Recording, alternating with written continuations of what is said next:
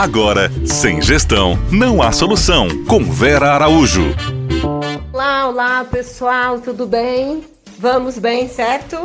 Vamos continuar batendo papo aí com o Rodrigo, papo rico, tanta dica, tanta informação importante. Do que vocês façam muito bom proveito desse momento.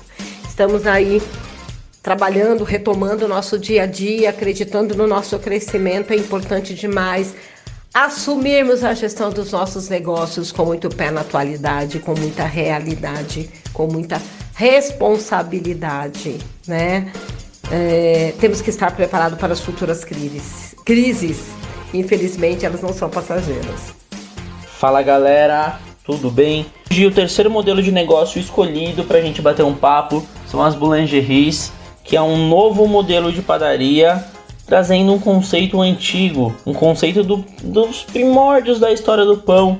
Geralmente, o produto que você encontra nessas padarias são pães de fermentação natural, uma fermentação espontânea. Era como era feito antes, né? Hoje a técnica de fermento biológico é muito recente se a gente for pensar em toda a história que temos, né? Desde, não sei, 1700, 1800 que a gente começou a ter essa técnica um pouco mais rápida de produção de pães. E as boulangeries, em contrapartida, vêm correndo contra tudo isso, contra a pressa, ter um pão feito em 4 horas. A gente encontra produções com 48, 72 horas produzindo um pão. E isso visando não a quantidade, mas sim a qualidade, não só do produto, mas numa qualidade de digestão, uma qualidade de saúde, sem uso de conservante, sem, sem uso de, de aditivos químicos que fazem mal para nossa saúde. Isso em contrapartida a todos os pães de mercado, uh, quando eu digo pães de, de forma, pão pronto, ou até mesmo pães de padaria que tem que ser uma, uma produção muito grande, porque lembra que a gente conversou lá no começo sobre margem e sobre valor agregado? Para você viver de vender pão francês, você vai ter que vender o dia inteiro e se bobear a madrugada de pão francês. As boulangeries vêm em contrapartida, talvez o cara não venda 7 mil pães por dia, 5 mil pães por dia, ele não vende igual uma padaria, uma grande rede de padaria, mas ele vende 100, 120, 50, porém, além de ter uma margem proporcional ao do pão francês, ele vai ter um valor agregado. Ao invés de você pagar 70 centavos no pão, você vai pagar 15, 20, 30, 40 reais em um pão.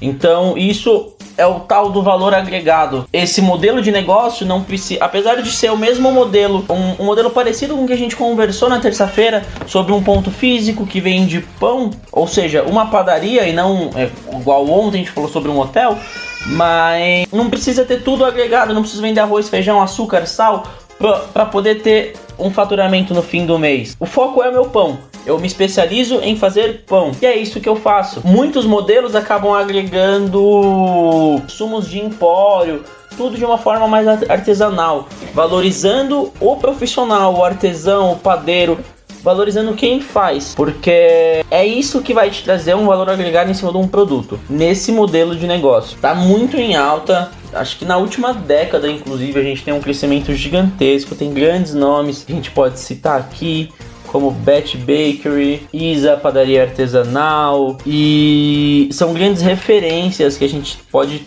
ter uma noção de como funciona esse negócio.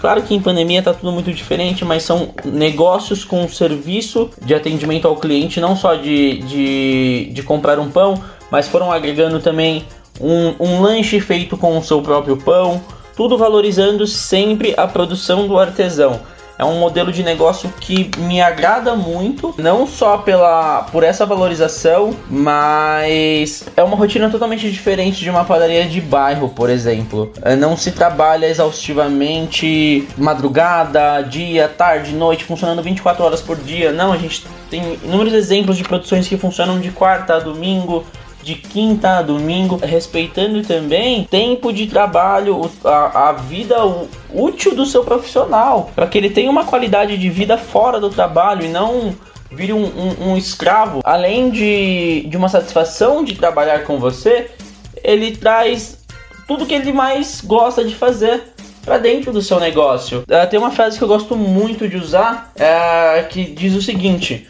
Valorize seus funcionários para que eles valorizem os seus clientes. Isso é, é muito fato em muitos negócios de sucesso que tem uma estrutura ideológica humana muito bem formada. Eu vejo muito isso em boulangeries. Claro que não, isso não é uma regra, não é toda padaria que vai ser dessa forma. É muito mais comum nesse tipo de negócio, o que te traz um resultado para o seu produto, para o seu cliente e no fim das contas traz um resultado para o seu bolso também. Beleza, galera? Obrigado e amanhã tem mais. Você ouviu? Sem gestão não há solução.